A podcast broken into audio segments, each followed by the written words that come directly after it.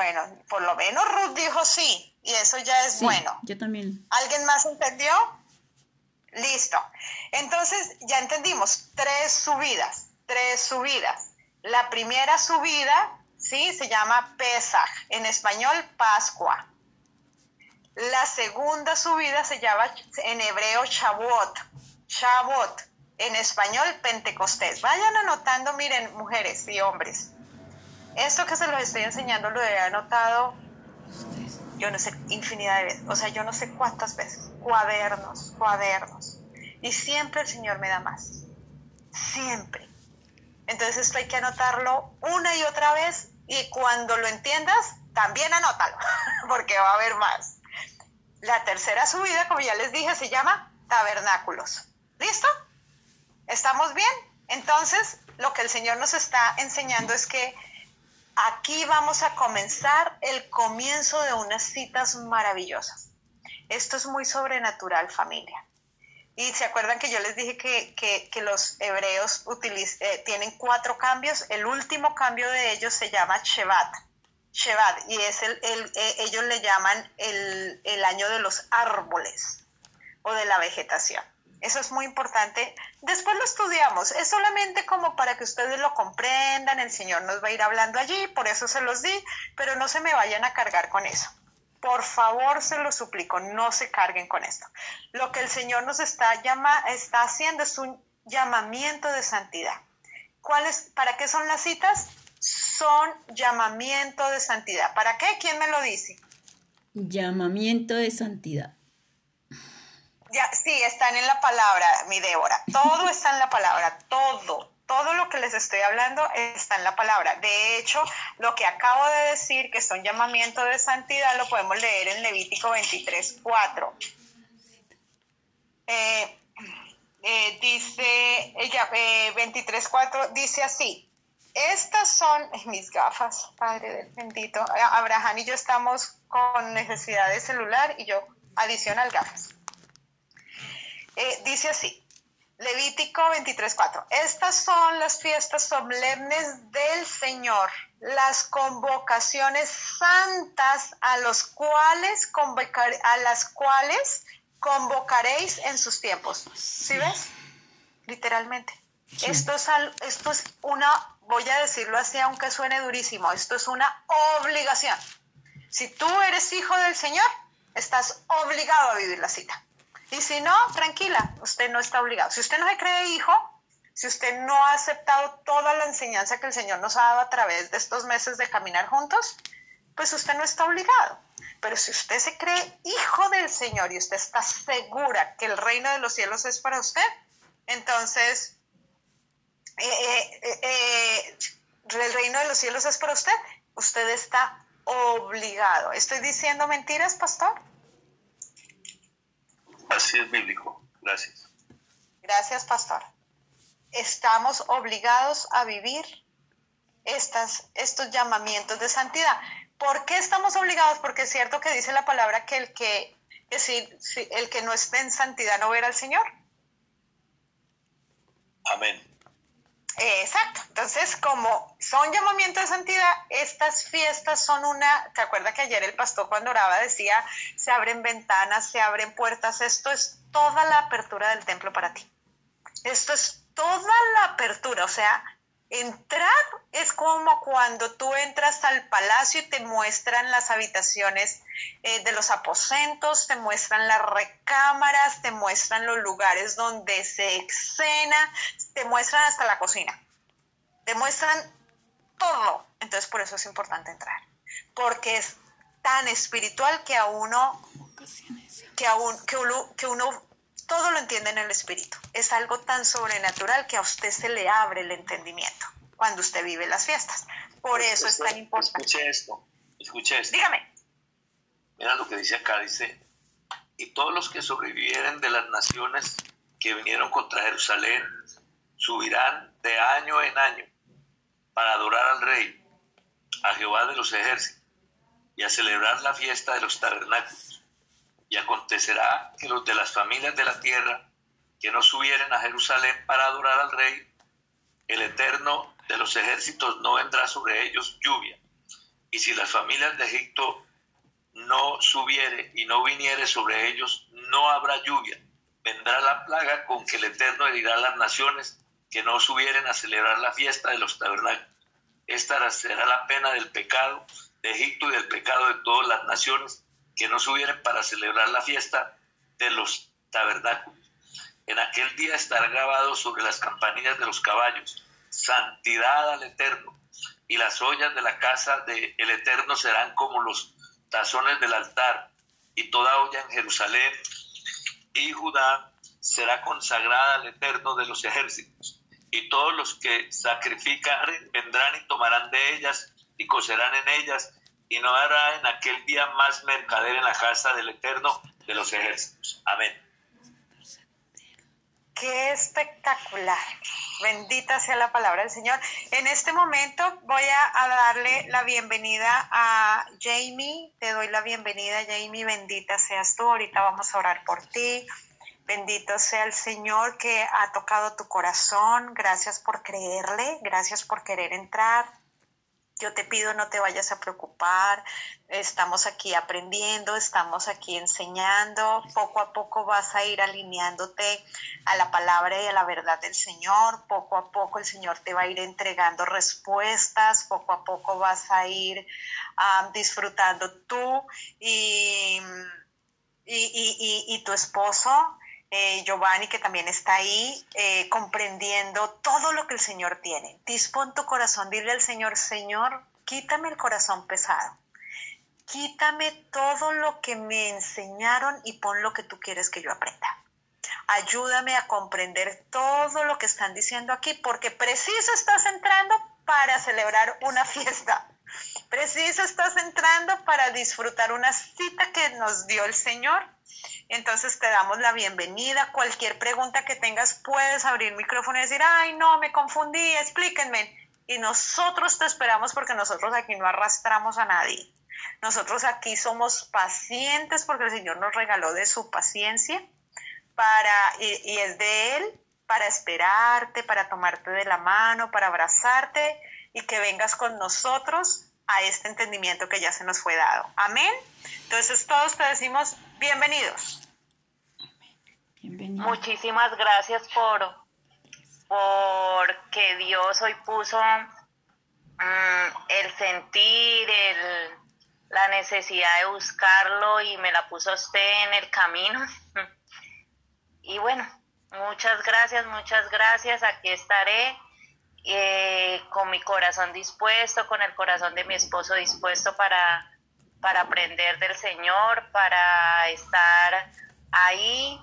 Y gracias por, por compartir con nosotros eh, este link.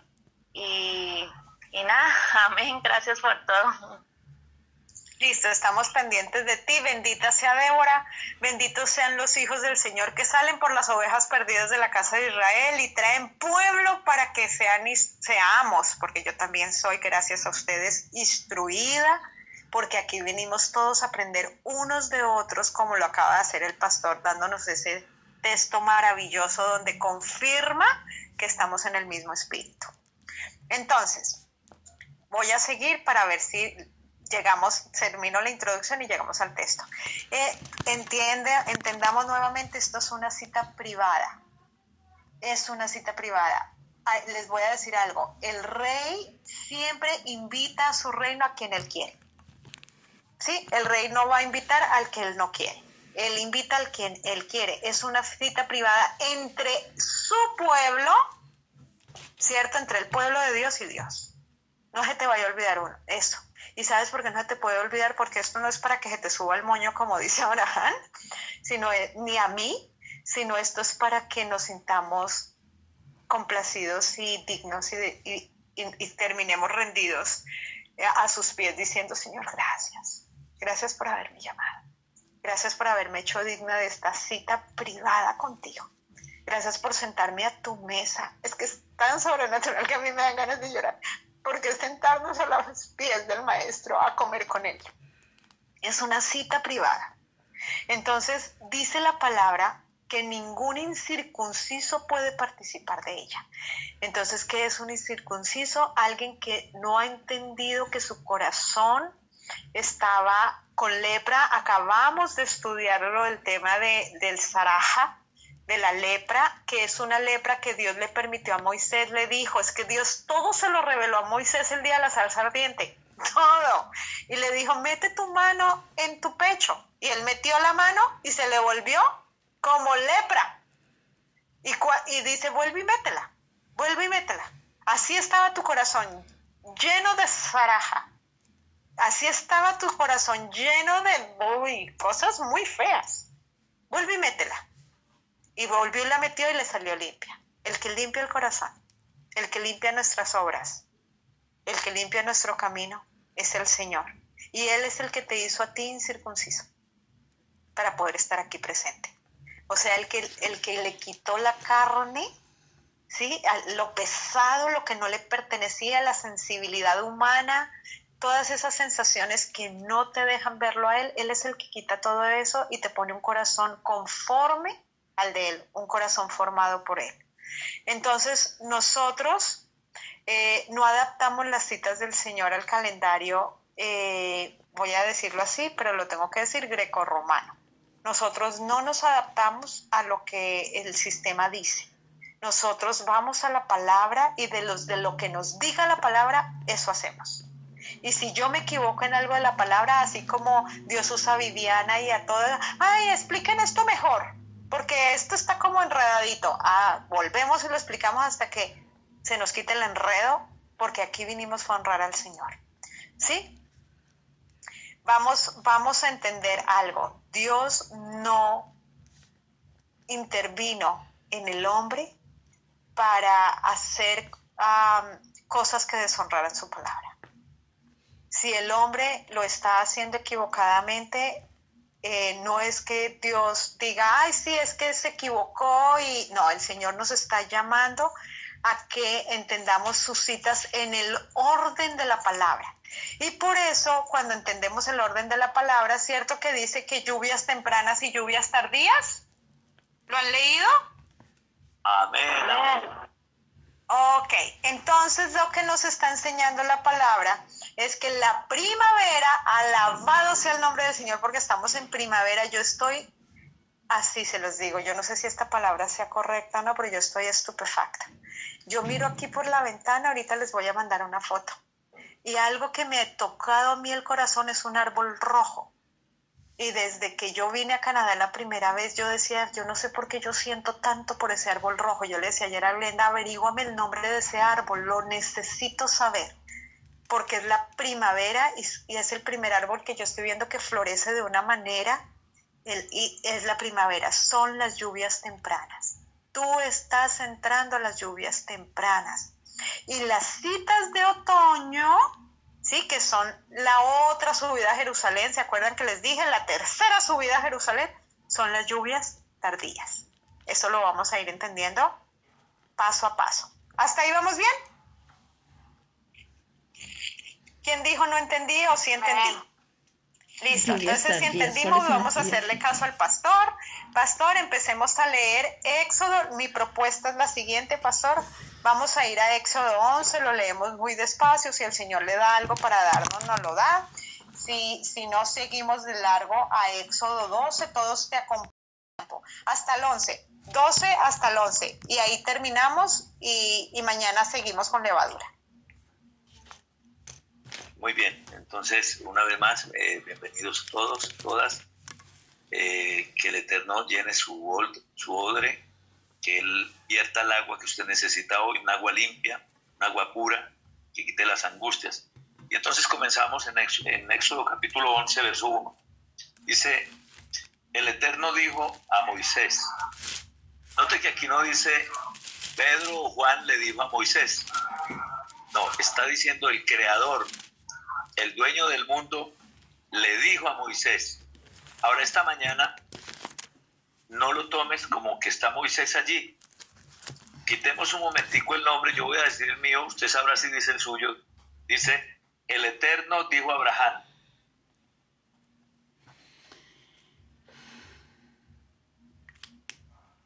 una plaga traeré aún sobre Faraón y sobre Egipto, después de la cual él os dejará ir de aquí y seguramente os echará de aquí del todo. En este pasaje tenemos que recordar algo. Aunque el Señor es el dueño del mundo, Él delegó autoridad. Cuando Él delega la autoridad, Él no va a violar la autoridad que Él ha delegado. Por el contrario, Él va a respaldar esa autoridad que Él delegó.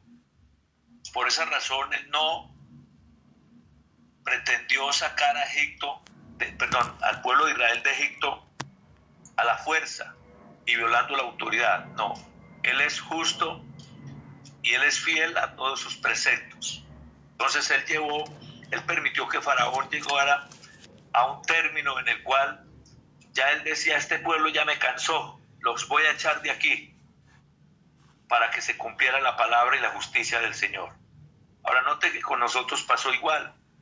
Él nos dio libertad de vivir la vida como cada quien quiso y le pareció mejor y nos metimos en huecos, fuimos a Egipto, volteamos por todo el mundo y nos las dábamos de que todo nos iba a salir muy bien y que no necesitábamos al Creador, pero llegamos llenos de chichones y de morados, fracturados algunos, otros alanceados, y entonces nos tocó a la, a la buena o a la mala venir y decirle, Señor, ya no más, hoy he hecho este mundo fuera de mí. Aquí era el contrario, Egipto era tipo del mundo y el mundo estaba echando el pueblo de Dios de él. Ya no quiero más nada con este pueblo, me tienen cansado porque ese Dios que ellos tienen he acabado con todo mi pueblo, con toda mi gente. Y yo prefiero mi gente y mi pueblo y no a ese Dios. En lugar de haber dicho, yo quiero tanto a mi gente que he visto que ese Dios es tan poderoso que lo necesito para que mi gente sea restaurada y él no vio eso. Esta mañana mi hermano, mi hermana, él te trajo porque él quiere edificar tu vida. No tengas temor. Que no entiendes, no te preocupes. Si él te metió aquí, es porque él te va a abrir el entendimiento.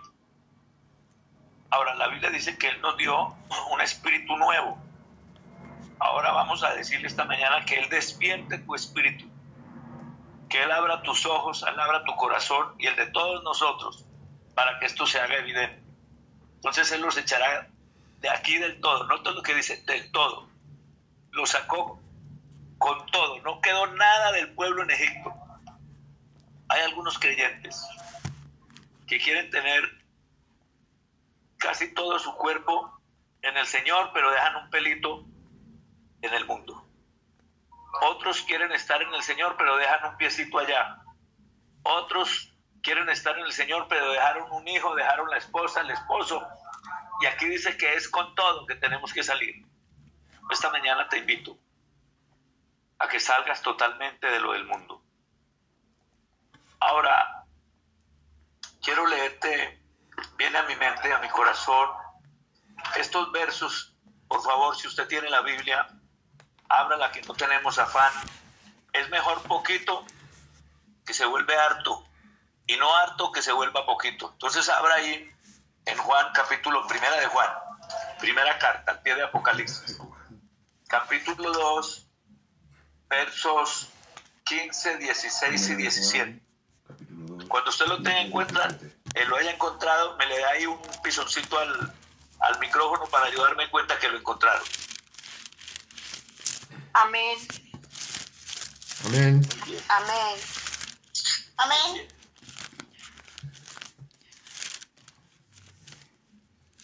Muy bien. Entonces vamos a leerlo despacio y mira lo que dice. Normalmente, cuando estamos cegados por un espíritu religioso, somos ciegos para ver la palabra. Pero cuando ese espíritu se va, se nos abre el entendimiento. Y aquí dice, no améis al mundo, ni las cosas que están en el mundo. Ahora hágase esta pregunta. Hoy, ¿qué cosas del mundo yo estoy amando? ¿Y en qué estoy amando yo a este mundo? Y enfréntese a Dios usted sola, usted solo, y empiece a, dar, a mirar su vida, haga una introspección y diga, venga, este programa que veo lo dio Dios, lo dio el hombre. ¿Cómo me doy cuenta que lo dio el hombre o lo dio Dios? Lo que es de Dios me conduce hacia Dios, a amar al prójimo, a amar la vida, a hacer el bien, a honrarlo, hacer lo puro, lo santo, lo sano. Lo que es del mundo me incita a contrariar todo lo que dice la palabra. Me induce a tener formas, usos contra naturaleza. Me induce a adorar al ejército de los cielos me induce a cargar los dioses. Acuérdese que aprendimos la semana pasada que David quiso traer el arca en un carro nuevo. Y resulta que la forma en que lo trajeron los babilonios, perdón, los filisteos, fue en un carro.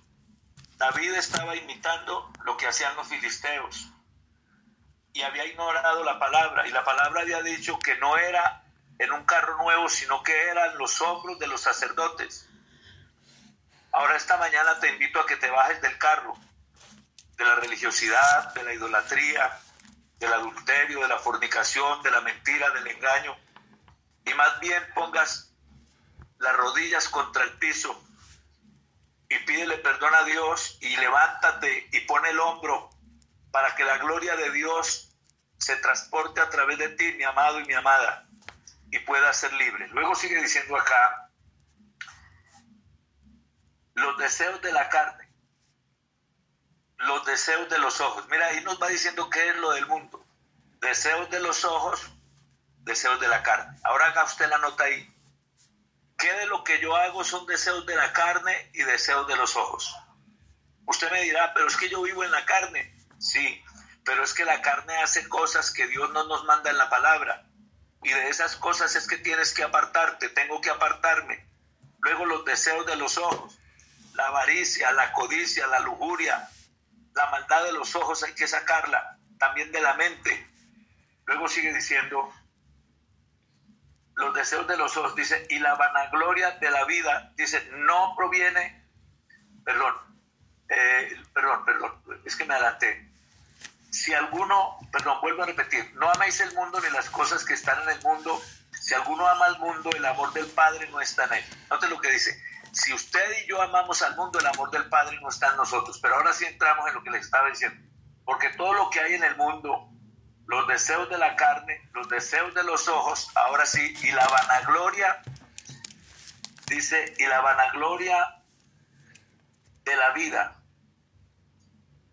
pregunto, ¿En cuánta vana gloria te estás moviendo? ¿Cuántas cosas están haciendo que supuestamente te iban a poner muy alto y no sirvió de nada?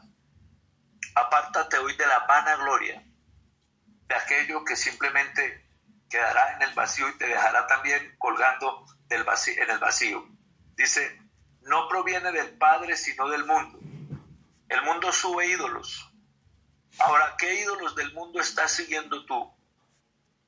El fútbol, el ciclismo, béisbol, voleibol, el desentreno sexual, cantantes, periodistas y otra serie de cosas más.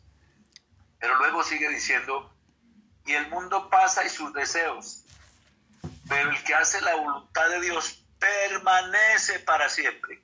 ¿Quieres permanecer para siempre? Haz, hagamos la voluntad del Padre. Y entonces nada será vanagloria, sino que todo será una realidad en nuestra vida. Por favor, despierta hoy de la vida de vanidad. Salomón, que fue el hombre más sabio y más rico, él dijo, no le negué nada a mis ojos, a mi corazón y a mi cuerpo todo lo que yo quise lo hice, pero terminó diciendo, vanidad de vanidades, todo es vanidad, dijo él. Y cuando terminó su discurso, que es impactante, aunque poco se le, yo poco oigo hablar de eso, porque a muchos no les interesa hablar porque no quieren soltar la vanagloria. Y mira lo que terminó diciendo Salomón. Las palabras de los sabios son como aguijones y como clavos hincados son las de los maestros de las congregaciones dadas por un pastor. Ahora, hijo mío, a más de esto sea amonestado. No hay fin de hacer muchos libros y el mucho estudio es fatiga de la carne. El que el fin de todo el discurso oído es este. Teme a Dios y guarda sus mandamientos, porque esto es el todo del hombre. ¿Cuál es el todo del hombre?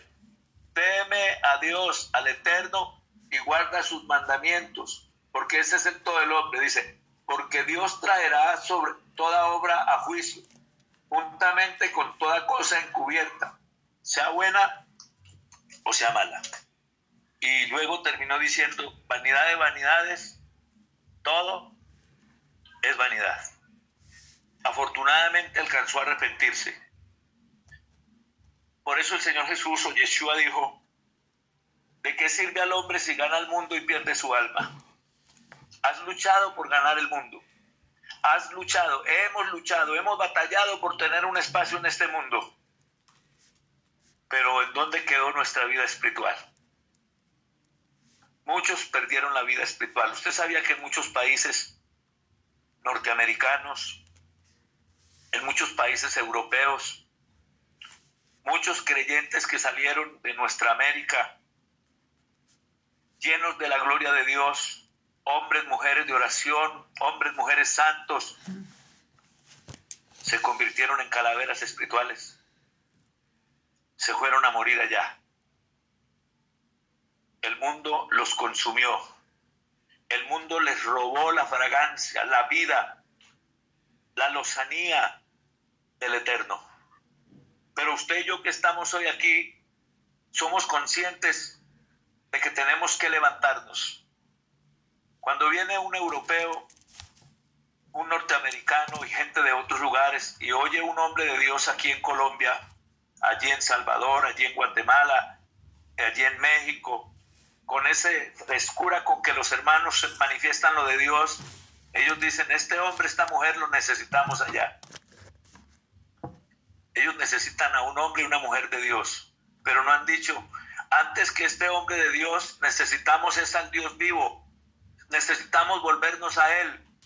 Se contentan con llevar un hombre para que los, les calme y les hable bonito un rato, para luego seguir igual. Usted y yo estamos en esta reunión porque ya estamos cansados de escuchar que nos hablen bonito, porque usted y yo nos hemos dado cuenta que necesitamos un cambio, porque usted y yo nos hemos dado cuenta que necesitamos urgentemente salir de Egipto, porque el mundo Usted y yo no tenemos compatibilidad con el mundo. Fuimos llamados a salir. Ahora el Señor sigue hablando ahí en Levítico, volvamos a, perdón, a Éxodo 11, verso 2. Habla ahora al pueblo. Note esto, Dios le da la palabra a Moisés y Moisés tal cual debe transmitirla al pueblo. Hasta esta pregunta. Las palabras que he oído en tantos lugares ¿Son las palabras tal cual Dios la mandó? ¿O han sido palabras que le añadieron o le quitaron? ¿Están expresando el espíritu del eterno o el espíritu del hombre y del mundo? Si no es el espíritu del eterno, apártate, corre, huye por tu bien. Pero si es la, el espíritu del eterno, diga yo quiero más juntamente conmigo. Y entonces sigue diciendo, y que cada uno pida a su vecino y cada uno a su vecina alhajas de plata y de oro. A mí me encanta esto que está aquí escrito, porque era un pueblo saqueado, era un pueblo maltratado, era un pueblo herido. ¿Cómo estás tú hoy, mi hermana y mi hermano? ¿Cómo te dejó el mundo? ¿Te dejó rico, lleno de la gloria de Dios? ¿Te dejó con una salud a toda prueba? ¿Te dejó con todas las provisiones y bendiciones o cómo te dejó? Algunos los dejó sin deseo de vivir siquiera. No querían vivir. Es más, muchos todavía están luchando contra espíritus de muerte, contra el desánimo de la vida. Así nos dejó. Pero ahora el Señor dice, muchachos, he venido a restituirlo. Y como dice Ageo, la gloria postrera de esta casa, de tu casa, tu vida, mi hermano, mi hermana, será mayor que la primera. Y entonces él dice aquí, dice, cada uno pida a su vecino y cada una a su vecina alhajas de plata y oro. Note que no dijo chatarra, note que no dijo cosas de segunda. Me, me perdonan, no quiero ofender a nadie, pero lo hablo tal como está aquí. Los mandó a pedir lo mejor. Les mandó a, a levantar la autoestima. Ellos se habían vuelto con una mente de esclavos. No se habían vuelto serviciales, sino serviles. Abusaban de ellos y a ellos les encantaban que abusaran de ellos. Pero ahora el Señor les dice, no muchachos, conmigo es restauración a toda prueba. Pero ustedes deberán hacer lo que yo les mando. Cada uno pida. Note que no dijo, oiga, vaya a ver por si las moscas. Oiga, vaya temblando, vaya con miedo. No, ahora les dio autoridad. Y eso es lo que dice la Biblia en los evangelios. Él nos dio autoridad para echar fuera demonios, Él nos dio autoridad para reprender al enemigo, pero Él dijo también en Proverbios que la riqueza del impío es para el justo. Pero cuando hablamos de justo, no estamos hablando de cualquier clase de persona. Estamos hablando de aquellos que guardan la palabra del Señor como Él la manda y actúan en consecuencia a esa palabra. Y entonces sigue diciendo, y Jehová dio gracia al pueblo en los ojos de los egipcios. Oiga esto tan lindo. Ahora dice que Él derramó gracia, agrado. Él hizo que ese pueblo viera en nuestro pueblo la gloria de Dios, los propósitos, los planes de Dios y se sometieran a esos planes.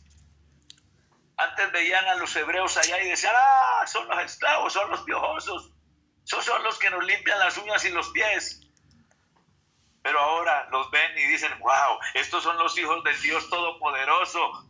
Estos son aquellos que Él llamó a cosas grandes. Pero usted se quedó atollado, atollada en un pequeño problemita, en una pequeña cosita. Ay, es que a mí me gusta hacer esto, a mí me gusta hacer aquello. Y el Señor dice que cuando usted dice que le gusta a usted, usted está amando la vida. Y el que haya la vida la perderá. Pero cuando usted dice, aunque esto me gusta, muero a esto, entonces usted está amando a Dios por encima de su vida.